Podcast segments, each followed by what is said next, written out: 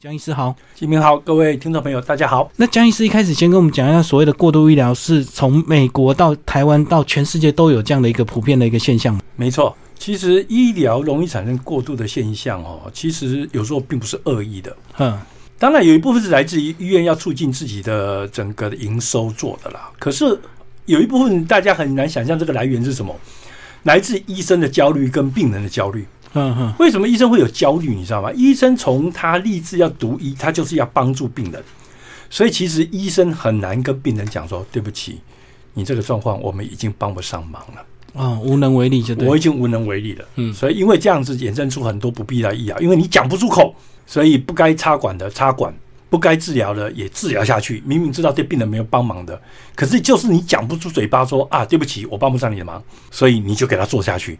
那病人有时候也是助长这种无效医疗的原因。第一个，人家说啊，愚者为果，智者为因。可是大部分的人只是看到结果才晓得害怕。比如说看到某名人得到食道癌，所以呢就一堆人去检查去做食食道癌的检查，道嗯，对，一堆人去检查食道癌，可不可以降低食道癌的发生率？百分之百不会嘛？就像你常常去刷存折，你会不会比较有钱？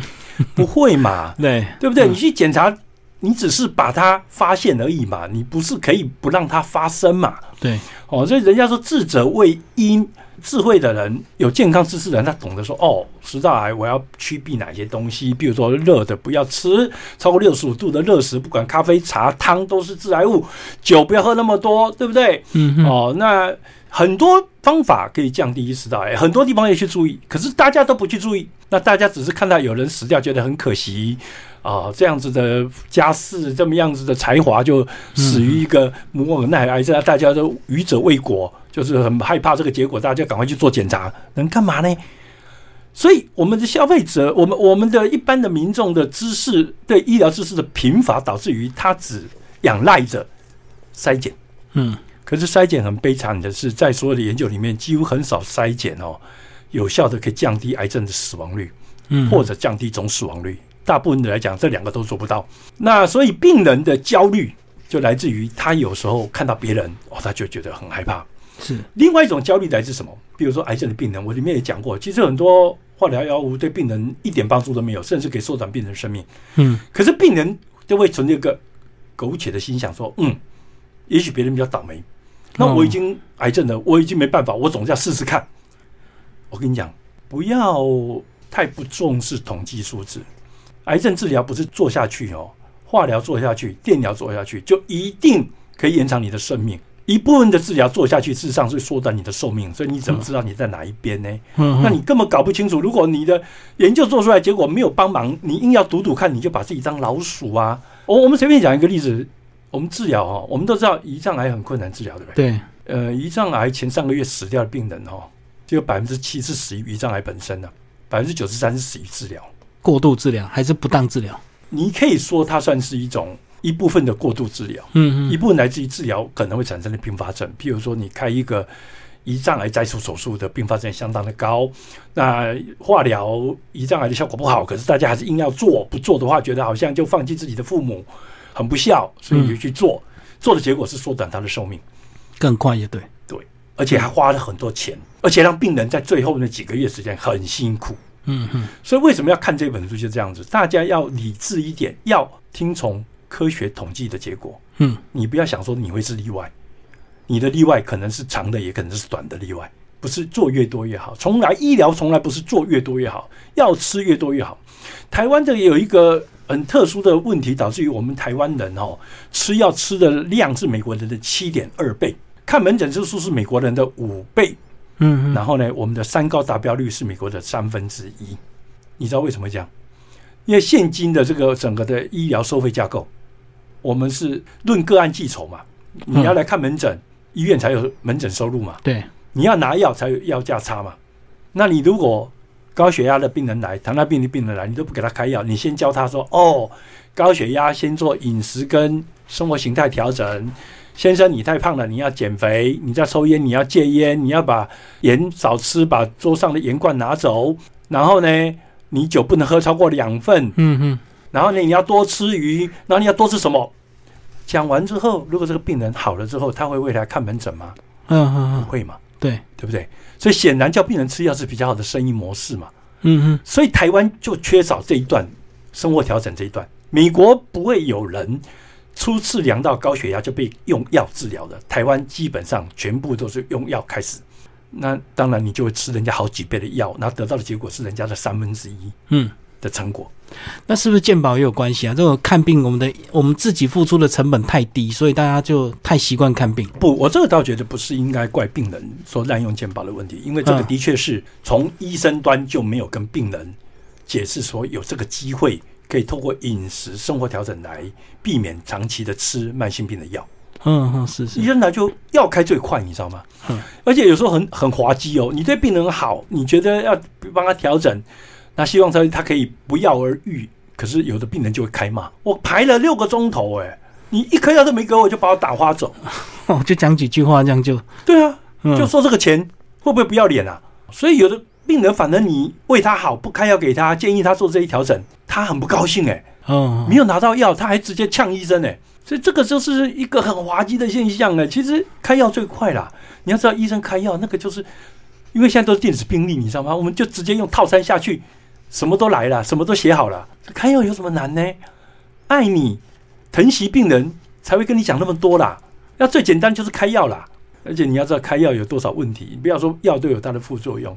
去年八月到现在，总共因为使用到中国大陆跟印度的这个致癌的原料药，台湾有超过两成的高血压病人不知道吃了多久的致癌物，而且这是中奖率很高哎、下架的都已经几千万颗，呃，大概超过四千万颗，还，没有下架吃进去的是几亿颗了，所以有人估计说波及到五分之一的台湾的高血压的人口，吃药吃到致癌物哎、这真的是情何以堪。所以，在我个人的了解，我做了三十年的医生，看了三十年的高血压，我从来不认为吃药是一定要发生的事情，而且我也认为吃药不是一个最好的解决方案。你说像这些吃到致癌物的病人，情何以堪啊？他就是规规矩矩的缴费拿药，就拿到居然是致癌物。再加上现在医院有一个很困难，呃，就是台湾的医疗环境有一个很特别的局面，就是说医院常常为了这个药物啊，这个药厂的药贵了一毛钱就把它踢出去，采用比较低价的药品。那怎么样降低成本来跟人家竞争呢？我跟你讲啊，我自己做保健食品，我非常清楚原料药的价格。一样的红曲，我跟日本进是像中国大陆或印度进口的药物的十二倍的价格。哇，十二倍，所以你说，当药厂会不会一毛钱被踢出去的时候，它怎么降低成本？嗯，我当然使用低价原料药嘛，对，对不对？我就使用低价原料药就好啦。啊，一旦有人使用低价原料药，其他不使用的人都死掉啦，所以大家都要用啊。所以去年八月份发生这个事情的时候，我就在我脸书上预测说，这个事情绝对会反复的发生，因为我们的目前的结构就是这个样子，逼的厂商一定要使用低价原料药不。然他可能就被踢出去了。他一定被踢出去啊，很快他就市场就零了，他就买单回家啦，他就公司就倒闭啦，嗯嗯。对不对？好，刚江医师讲的是不当用药，其实还有一些不当的一个诊疗的行为，包括你在书中有讲医院常见的四种不当检查，包括所谓的这个电脑断层照一次，然后就是几百张的 X 光量啊。对啊，其实大概来讲，如果你去照一次心脏的电脑断层，像嗯二五六切等等的 CT，、它一次大概是十六毫西弗啦，十六毫西弗等于八百张胸部 X 光的片子，你一次把它照完。大家很奇怪哦，如果我我我要拉一个人，刚才讲的，你每一天要到医院来照两张半的胸部 X 光，而且一年都不能间断，这个病人会吓死了。我怎么拉他，他都不来。可是我叫他自费一万两千块，他就愿意来，因为他认为可以筛检他的冠状动脉的健康情况，嗯所以他就会花钱来。花钱来，他幻想的是说，我照这个片子，我可以得到健康，我可以发现我爸爸的病，然后我可以早一点治疗，不要像我的家人这样突然间死掉。嗯我看到报纸上那个歌王这样子，唱歌唱到一半倒在地上死掉。可是根据韩国做的研究，一千个人直接分组，一组做电脑断层，二五六切的电脑断层去看心脏血管，另外一组不做，两组最终的存活率是一模一样的。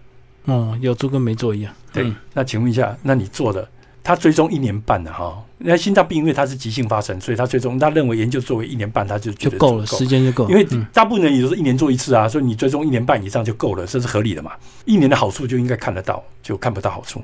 那看不到好处的结果是做电脑断层那一组，那一千个人里面多了两百个人在吃药，包括吃降血脂的，包括吃阿司匹林的抗血栓的，嗯，因为他在检查的时候被发现心脏有问题，所以他做了反而就吃药。对，嗯嗯，做的结果是吃更多的药，不是得到更多健康，没有得到一天的生命，你知道吗？在两组比较的时候，两组的寿命是一样长，没有任何一点帮助，这个很违反大家的常识，对不对？对，因为我们从小就被灌输嘛，早期发现、早期治疗就可以得到好的结果嘛。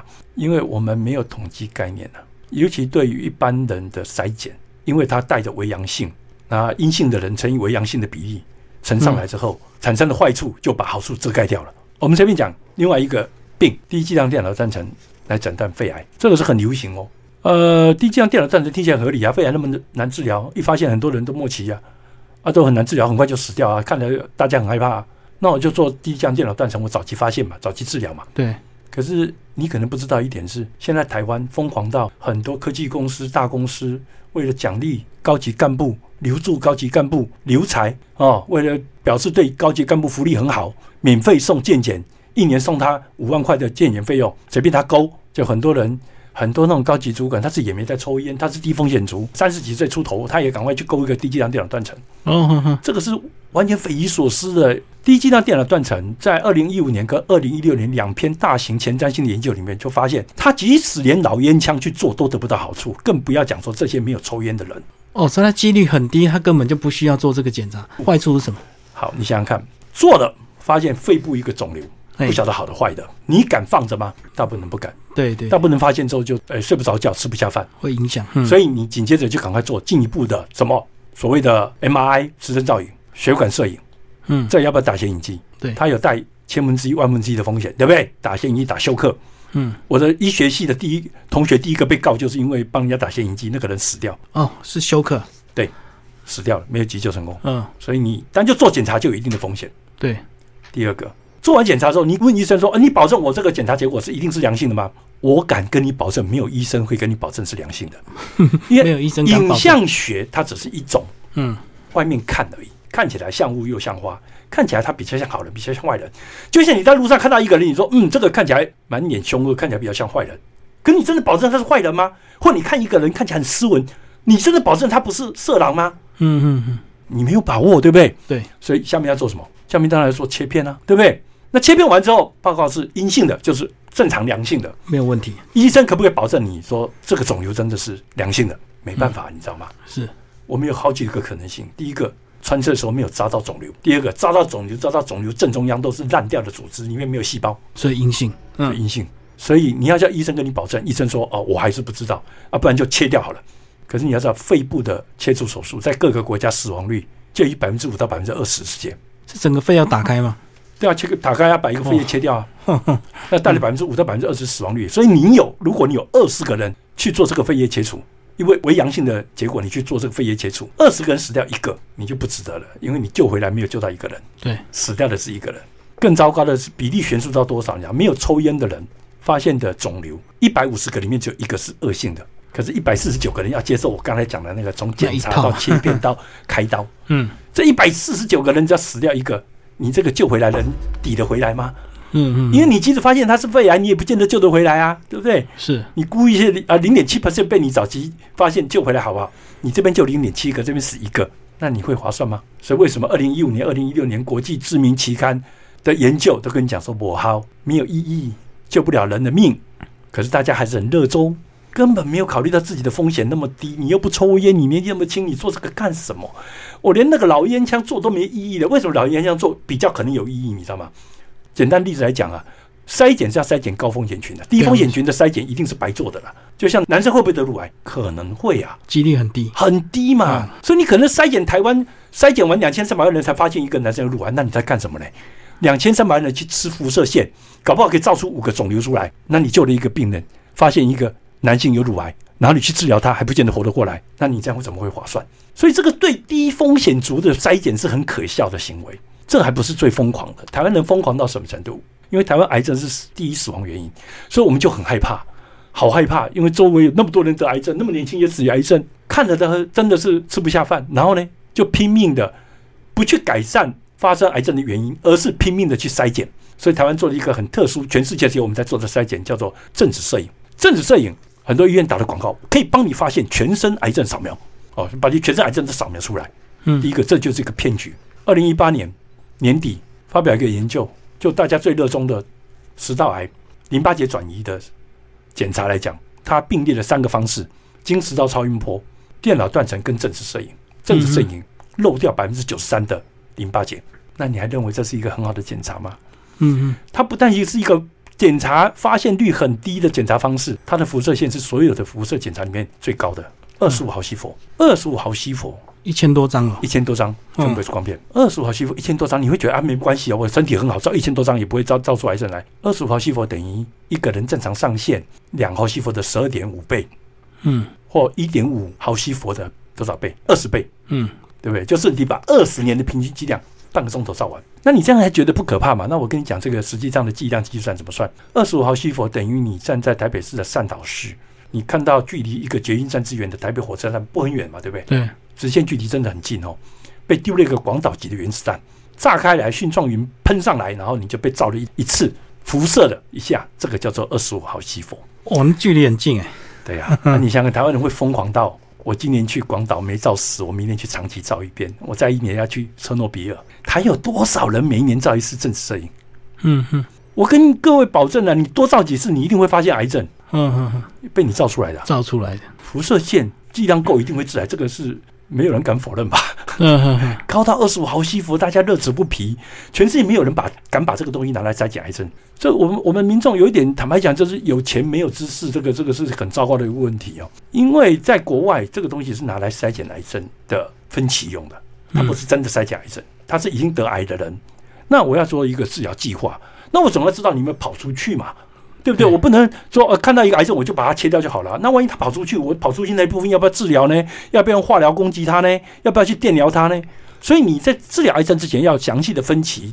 所以正子摄影是用来分期用的，嗯，不是用来筛检癌症用的。就是已经得到之后的才要照，对，是不得已的，对，而且那个时候就是为了治疗。那时候当然我们也知道，他还是因为可能因为照而得到次发性肿瘤的可能性，这个我同意承认。可是我们那时候已经顾不了那么多了。没有选择，对，嗯何况自发性肿瘤有时候在十五二十年之后才会发生。嗯嗯嗯，对不对？我要先救他的命嘛，因为有的癌症病人可能活不了五年啊，我为什么要去管二十年的事情呢？二十年后的副作用就对，对呀、嗯嗯可是如果是一个正常的人，你去做这个事，不是很瞎吗？嗯。刚刚江医师讲这个是所谓的这个，如果你是用自费，你可以有选择；如果你读了这本书，或者是你比较有丰富的医疗知识，你可以选择不要照一些不必要的呃这些行为。可是如果我们身体真的出状况，比如说你住院了，医生说要做帮你做什么全身电脑断那当然，要做啊，因为那个是因为医疗的需求，不是筛检，哦筛检阳性率很低。可是一个医生认为说，嗯，我觉得你有体重掉血糖，这个很可能是肺癌。我跟你讲，在这个情况之下，发现肺癌机会其实是相当的高。哦，所以所以加了一个医生的临床经验的判断，觉得应该做，有可能是这个病的话，这个可能是几百倍的这个阳性率啊，所以跟筛检那种正常人是完全两回事。哦，所以这个生病出状况要检查，跟这个我们现在看起来健康的情况之下是完全不一样的状况。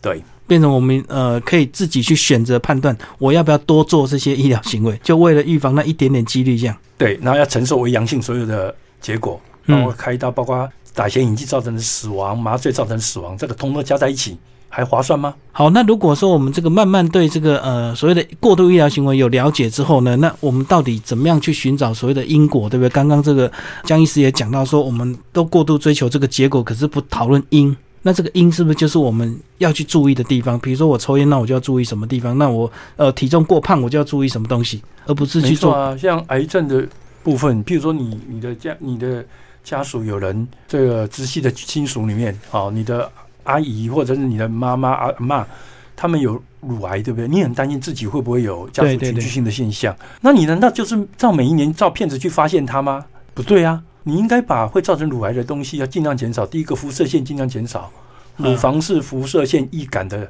器官。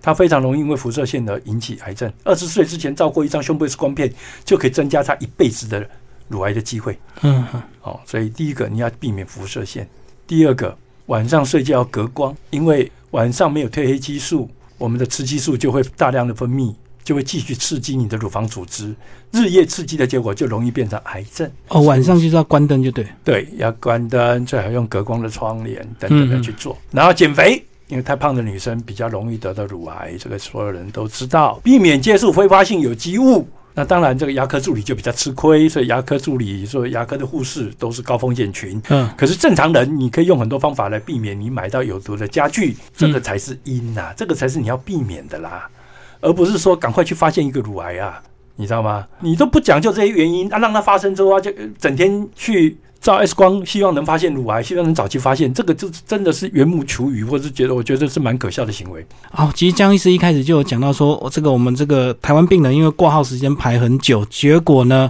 呃，排了几个小时，最后医生如果不开点药或者是不做一点处方的话，病人就会觉得医生没有这个积极治疗，对不对？对。那就讲到说，其实哦，我们到底有没有可能面临现在这个一些门诊改变的一个情况？所以是不是江医师你才推出所谓的 A P P 看诊？没错就是，避免减少等待这样子。不止 A P P 看诊可以减少等待，因为你不但减少了等待，减少你的交通时间呢、去医院大部分也要半个钟头，来回两一个钟头就不见了，对对，对不对？中中间要你的车钱，要你的停车费等等的问题。那嗯嗯，等待是机会是很高，在医院里面去，因为不晓得哪个医生有空，不知道挂到他，有时候挂到一个医生他太忙了，你就要等四个钟头、六个钟头，你都对，在没等嘛。，嗯，可是大家没有想到一个问题，去医院看诊有个最不好的地方，你没想过？大家都是病人吗？还是细菌的问题？对交叉感染的问题。哦，所以欧美做过的研究就跟你讲，小病去医院会缩短寿命，大病去医院才会延长寿命。全世界最脏的地方一定是医院，绝对不是马桶盖，也不是砧板，嗯哼，因为马桶盖跟砧板有细菌很多，可是全部都是没有抵抗性的细菌，得了它也不会死。就比较弱的，就对。对，差很多啊。可是你在医院得的细菌很多都是多重抗性，甚至出现超级细菌，对所有药都有抵抗性的。所以常常有人就是因为坠入这种恶性循环，小病去医院，在那边候诊的时候，别人在咳嗽，哎，他吸到了，回去三天之后，潜伏期过去，他又发了。从病毒感染变成细菌感染，然后就那边滚不停。所以为什么这个全世界都在做这个所谓的远端医疗？这个是哦，哎，这个说起远端医疗，我们已经虽然好像去年开放就已经很了不起了，不过你跟国际比起来，你就知道我们很丢脸了。哦，慢很久了。哎，慢很久了。嗯嗯，日本在二十二年前就开放了，二十一年就有健保给付了。是不是因为台湾那个土地太小，这个看医院距离太近，所以大家习惯？我们就是太害怕这种新进的科技了。你想想看，如果日本说远距医疗会出问题的话，那日本不是石英的二十二年不是应该早就出问题被封掉了吗？没有啊，嗯，美国二十年前就开始啦、到目前也有所有的私人保险都给付诶、哦，是是，所以我们这个啊，坦白讲，真的这个落后各国已经很远了。我们一直认为去医院才是看病了，错了，去医院就带来很多的很多的风险。对啊，尤其刚刚讲到这个交叉感染，这个没小病看成大病就对了。对啊，好，最后江医师帮我们总结这本书好不好？这个呃，读完这本书之后，这个病人自己要自觉，是有时候一些没错。第一个你要了解嗯，过度医疗事实上是非常常常发生的。这本书引用了 BMJ 英国医学期刊上面的研究。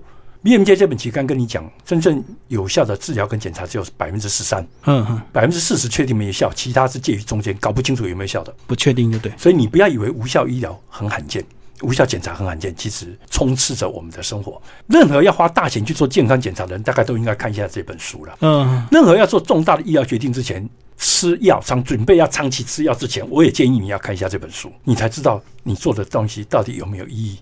你是吃药之后，你做了这个检查之后，到底会延长你的寿命，还是缩短你的寿命？好，谢谢我们的江守山医生为大家介绍他这本《你做的检查治疗都是必要的吗》？方舟文化所出版。